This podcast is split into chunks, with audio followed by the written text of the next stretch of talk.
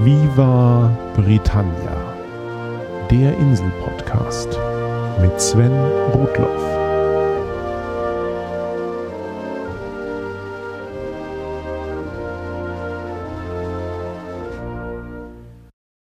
Herzlich willkommen zu Folge 72 von Viva Britannia, dem Podcast über Großbritannien und die Briten. Wie angekündigt, soll es in dieser Sendung um königliche Paläste und Residenzen auf der Insel gehen. Hörerin Katharina Wolf hatte mir das Thema schon vor längerer Zeit vorgeschlagen.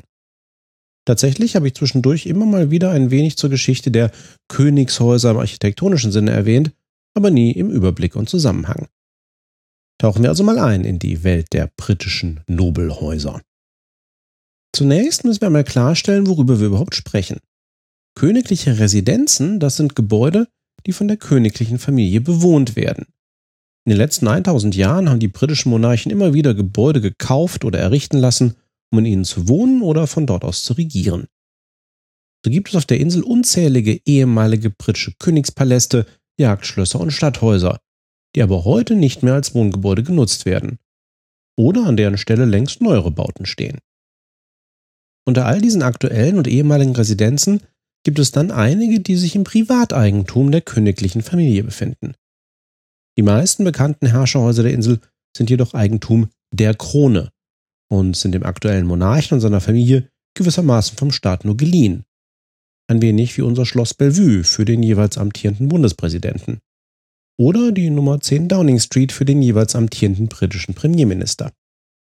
Wobei, die letzte Aussage ist nicht ganz korrekt und fast wäre Nummer 10 Downing Street auch keine Staatsresidenz geworden. Wie ich schon in Folge 47 zum Haus Hannover erwähnt hatte, wollte König George II. dieses Gebäude seinem damaligen obersten Schatzmeister Robert Walpole eigentlich persönlich schenken. Walpole bestand aber darauf, dass das Haus nicht sein Privateigentum, sondern die Residenz des jeweils obersten Schatzmeisters wurde. Und das ist sie noch heute. Nur ist inzwischen das Amt des obersten Schatzmeisters fest mit dem des Premierministers verknüpft. Genau genommen steht Nummer 10 Downing Street also nur indirekt dem Premier zu. Aber kommen wir mal zurück zu den Residenzen der britischen Könige. London hat zwar eine lange Geschichte, aber mit dem Niedergang des Römischen Reiches schwand auch die Bedeutung dieser römischen Siedlung für mehrere hundert Jahre.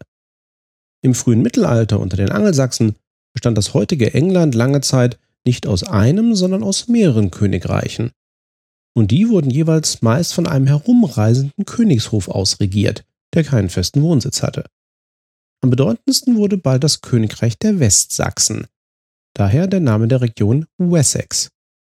Die Stadt Winchester gilt allgemein als Hauptstadt der Westsachsen, aber eigentlich nur, weil in der Kathedrale von Winchester die westsächsischen Könige gekrönt wurden.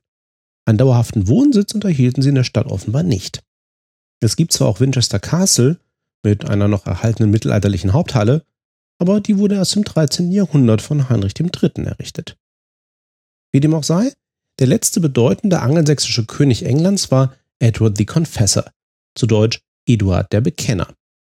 An diesen angeblich sehr frommen Herrscher von Wessex fiel die englische Krone im Jahr 1042 noch einmal, nachdem zuvor die Wikinger weite Teile Englands beherrscht hatten, insbesondere König Knut der Große. Dieser dänische König kann für sich in Anspruch nehmen, erstmals Dänemark, Schweden, Norwegen und England in einem einzigen Königreich vereint zu haben. Wären Knuts Nachkommen nicht so kurz nach ihm gestorben, hätten wir wahrscheinlich auf lange Zeit ein vereinigtes Königreich von England und Skandinavien gehabt. Die europäische Geschichte sehe dann wohl ganz anders aus. König Knut jedenfalls hatte nicht nur London erobert, sondern dort auch ein Lager eingerichtet. Die alte römische Siedlung war durch ihre Lage an der Themse nach wie vor strategisch interessant und sie lag verkehrsgünstig inmitten der angelsächsischen Regionen. Edward der Bekenner nahm sich daran ein Beispiel. Er baute London zum Zentrum seines englischen Reiches aus. Entsprechend seiner Frömmigkeit ließ er an seinem neuen Regierungssitz vor allem erstmal eine neue Kirche errichten. Da dieses neue Münster westlich der alten römischen Siedlung lag, also westlich der eigentlichen City of London, bekam die ganze Gegend bald den englischen Namen Westminster. Der Bau der Westminster Abbey dauerte aber ein paar Jährchen und so kam die Kathedrale von Winchester noch einmal zu Ehren. Hier wurde nicht nur König Knut beerdigt, sondern auch König Edward gekrönt. Als Edward im Jahr 1066 starb, wurde er in der dann fast fertiggestellten Westminster Abbey beerdigt. Natürlich ließ sich Eduard der Bekenner in der City of Westminster aus seiner Hauptresidenz bauen, den Palace of Westminster. Die englischen Könige sollten zwar auch in den kommenden Jahrhunderten noch häufig mit einem fahrenden Hof im Land umherziehen, aber für die meisten blieb Westminster der Regierungssitz und der Palace of Westminster die vornehmliche Residenz. Nach Eduards Tod im Jahr 1066 übernahmen mit Wilhelm dem Eroberer die Normannen die Herrschaft in England. Wilhelm ließ im ganzen Land Festungen bauen, um seine Macht zu sichern, und eine davon errichtete er am Ostrand der City of London. Heute kennen wir sie als den Tower of London. Hier wohnte Wilhelm auch eine Weile, dann zog er aber in den Palace of Westminster um. Der Tower wurde später aber auch immer wieder als königliche Residenz genutzt. Ebenso wie als Gefängnis, als Zoo oder als Platz der königlichen Münze.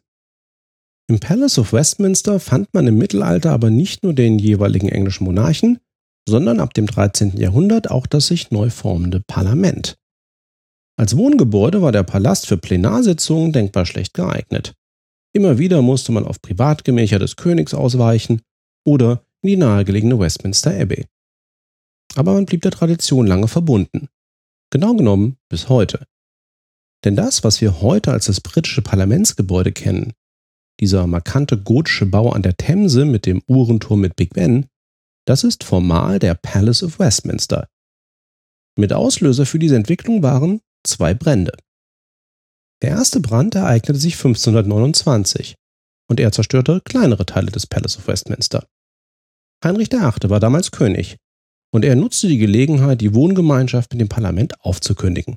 Er zog aus. Wohin, darauf komme ich gleich zurück. So stand nun der gesamte Palast dem Parlament zur Verfügung. Außerdem brachte die von Heinrich VIII. forcierte Reformation in England ja auch die Auflösung der katholischen Orden mit sich. Und so wurde der Mönchsorden, der bis dahin die Palastkirche sein Zuhause nannte, ebenfalls aus dem Gebäude komplementiert. Die Palastkirche wurde umgebaut und diente seitdem dem englischen Unterhaus als Parlamentssaal. Dabei blieb es 300 Jahre lang, bis zum zweiten Brand im Jahr 1834. Ihm fielen weite Teile des Palastes zum Opfer und nach einem langen Streit um den Stil des Wiederaufbaus wurde der Palace of Westminster von dem Architekten Charles Barry so gestaltet, wie wir ihn heute kennen. Das Gebäude gilt immer noch als Palast und formal als Residenz des britischen Monarchen. Aber gewohnt hat dort seit rund 500 Jahren niemand mehr. Und wo wir gerade bei Big Ben sind, der Palast verfügt über eine ganze Reihe von Türmen. Der höchste ist an einem Ende des Gebäudes der Victoria Tower, benannt zu Ehren der beim Wiederaufbau regierenden Königin Victoria. Am anderen Ende befindet sich der zweithöchste Turm, der lange Zeit eigentlich nur als Clock Tower bezeichnet wurde, weil ihn die markante Great Clock of Westminster, also die große Uhr von Westminster, ziert. In dem Turm befindet sich ein Geläut aus fünf Glocken und die größte davon wird umgangssprachlich Big Ben genannt. Big Ben ist also der Name der Glocke, nicht der Uhr und auch nicht des Turms. 2012 beschloss das Parlament allerdings, den Uhrenturm zur Ehren von Königin Elisabeth II. fortan auch als Elizabeth Tower zu bezeichnen. Alles klar? Aber zurück zu den wirklichen Königsresidenzen. 1529 zog Heinrich VIII. also aus dem Palast von Westminster aus. Die Gegend um den Palast war natürlich schon lange eine bevorzugte Immobilienlage geworden. Bereits im 13. Jahrhundert hatte sich der Erzbischof von York dort ein Anwesen errichten lassen. Und seine Nachfolger bauten York Place immer weiter aus. Zur Zeit Heinrich VIII. war nur der Londoner Wohnsitz des Erzbischofs von Canterbury größer. Dumm nur, dass Heinrich VIII. die katholischen Kirchen enteignete und York Place kurzerhand als seine neue Königsresidenz erwarb. Er baute die Residenz komplett um und erweiterte sie massiv. Unter anderem um einen Tennisplatz und eine Grube für Hahnenkämpfe. Wegen der weißen Steinfassade bekam der Komplex den Namen Palace of Whitehall. Unter Heinrichs Nachfolgern wurde der Palast so stark erweitert, dass er im 17. Jahrhundert mit über 1500 Räumen der größte Gebäudekomplex Englands und der größte Palast Europas war. Heute kennen wir Whitehall vor allem noch als eine Gegend in Westminster. Warum? Wegen zweier Brände. 1691 und 1698 zerstörten Feuer den Palast fast vollständig. Und nur die Banketthalle ist heute noch ansatzweise in ihrer ursprünglichen Form zu besichtigen. Wegen leerer Staatskassen wurde der Palast damals nicht wieder aufgebaut. Und auf dem Gelände entstanden vor allem neue Stadthäuser. Einige historische Teile des ehemaligen Palastes wurden in die Neubauten integriert. Dort, wo früher die Grube für Hahnenkämpfe stand, befinden sich heute zum Beispiel Büros des britischen Kabinetts. Auch irgendwie passend. Die Zerstörung des Palastes von Whitehall ereignete sich kurz nach der sogenannten glorreichen Revolution. Wilhelm von Oranien und Mary II. entmachteten, damals gewissermaßen auf Wunsch des Parlaments, Marys Vater James II. Nach diesem Monarchenpaar bestieg Marys jüngere Schwester Anne den Thron, die starb aber bald ohne eigene Nachkommen. Wie in Folge 37 von wie Britannia geschildert hatte, kam so das deutsche Haus Hannover auf den englischen Thron. Da es den Palast von Whitehall nicht mehr gab, nutzten alle genannten Monarchen stattdessen St. James's Palace als Wohnsitz. Diesen Palast hatte auch schon Heinrich VIII. bauen lassen, deutlich kleiner als Whitehall und als Rückzugsort vom offiziellen Hof. An der Stelle des Palastes stand zuvor ein Krankenhaus, das einem heiligen Jakobus geweiht war, und streitet sich bis heute welchem, da es mehrere gibt. Und der Name des Krankenhauses wurde in dem des Palastes fortgeführt. Unter Wilhelm und Mary wurde St. James's Palace nicht nur der offizielle Wohnsitz des Staatsoberhaupts, sondern auch der formale Sitz des britischen Königshofs. Und diese Rolle hat der Palast bis heute, auch wenn die Monarchen mittlerweile woanders wohnen. Viele offizielle Zeremonien finden hier statt. Bei Staatsbesuchen werden hier ausländische Würdenträger empfangen, noch alle ausländischen Botschafter im Vereinigten Königreich werden offiziell am St. James's Court akkreditiert. Nach dem Tod eines britischen Monarchen tritt im St. James's Palace das sogenannte Accession Council zusammen, um dem Thronfolger den Treueeid abzunehmen und seine Thronbesteigung auszurufen. St. James's Palace ist also vor allem königlicher Amtssitz, aber auch noch teilweise Wohnsitz. Zum Komplex gehören mehrere Gebäude, in denen Mitglieder der königlichen Familie wohnen. Allen voran der Prince of Wales und Prinzessin Anne. Königin Elisabeth II. und ihr Prinzgemahl Philipp wohnen stattdessen bekanntermaßen im Buckingham Palace.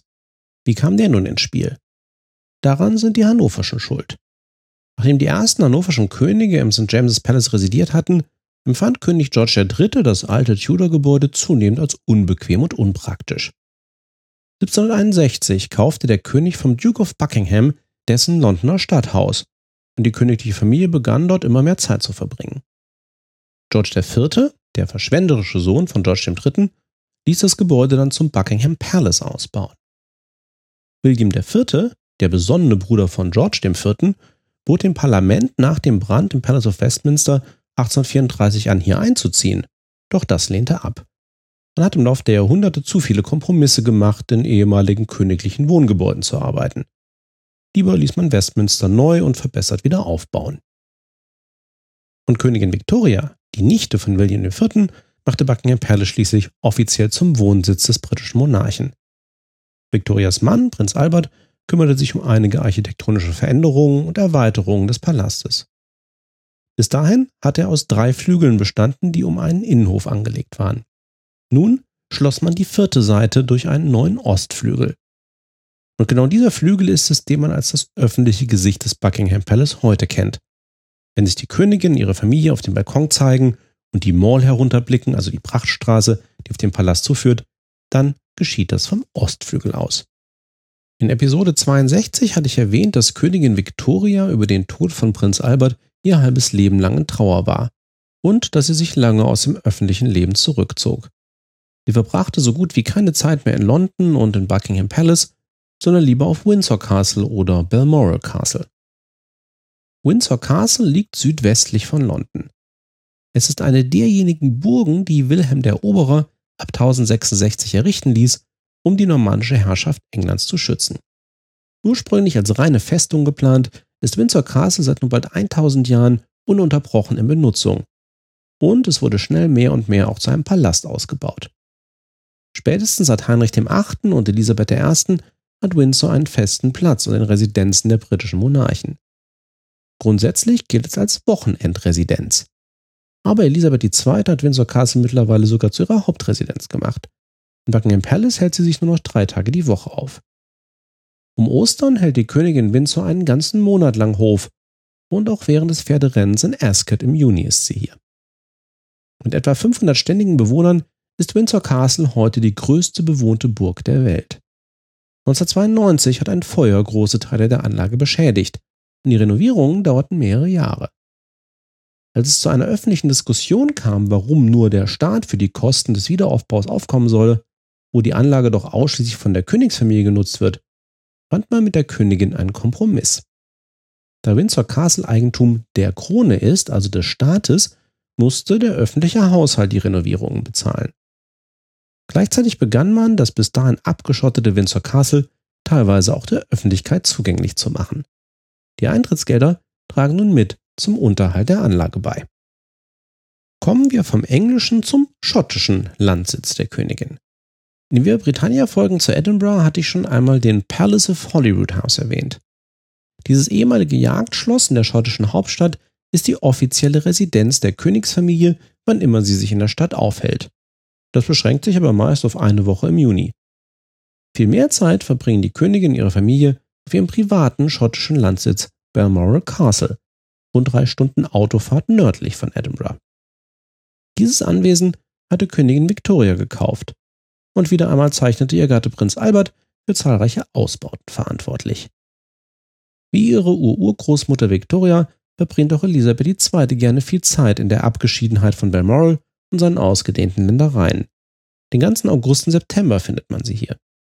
Wie gesagt, ist Balmoral im Privatbesitz der Königin und gehört nicht der Krone. Die Königin muss für den Unterhalt des Anwesens also selbst aufkommen. Dazu tragen auch wieder Eintrittsgelder bei. Jeweils von April bis Juli kann man Teile des Anwesens besichtigen. Besichtigen kann man auch die andere Privatresidenz der Königin, Sandringham House in Norfolk.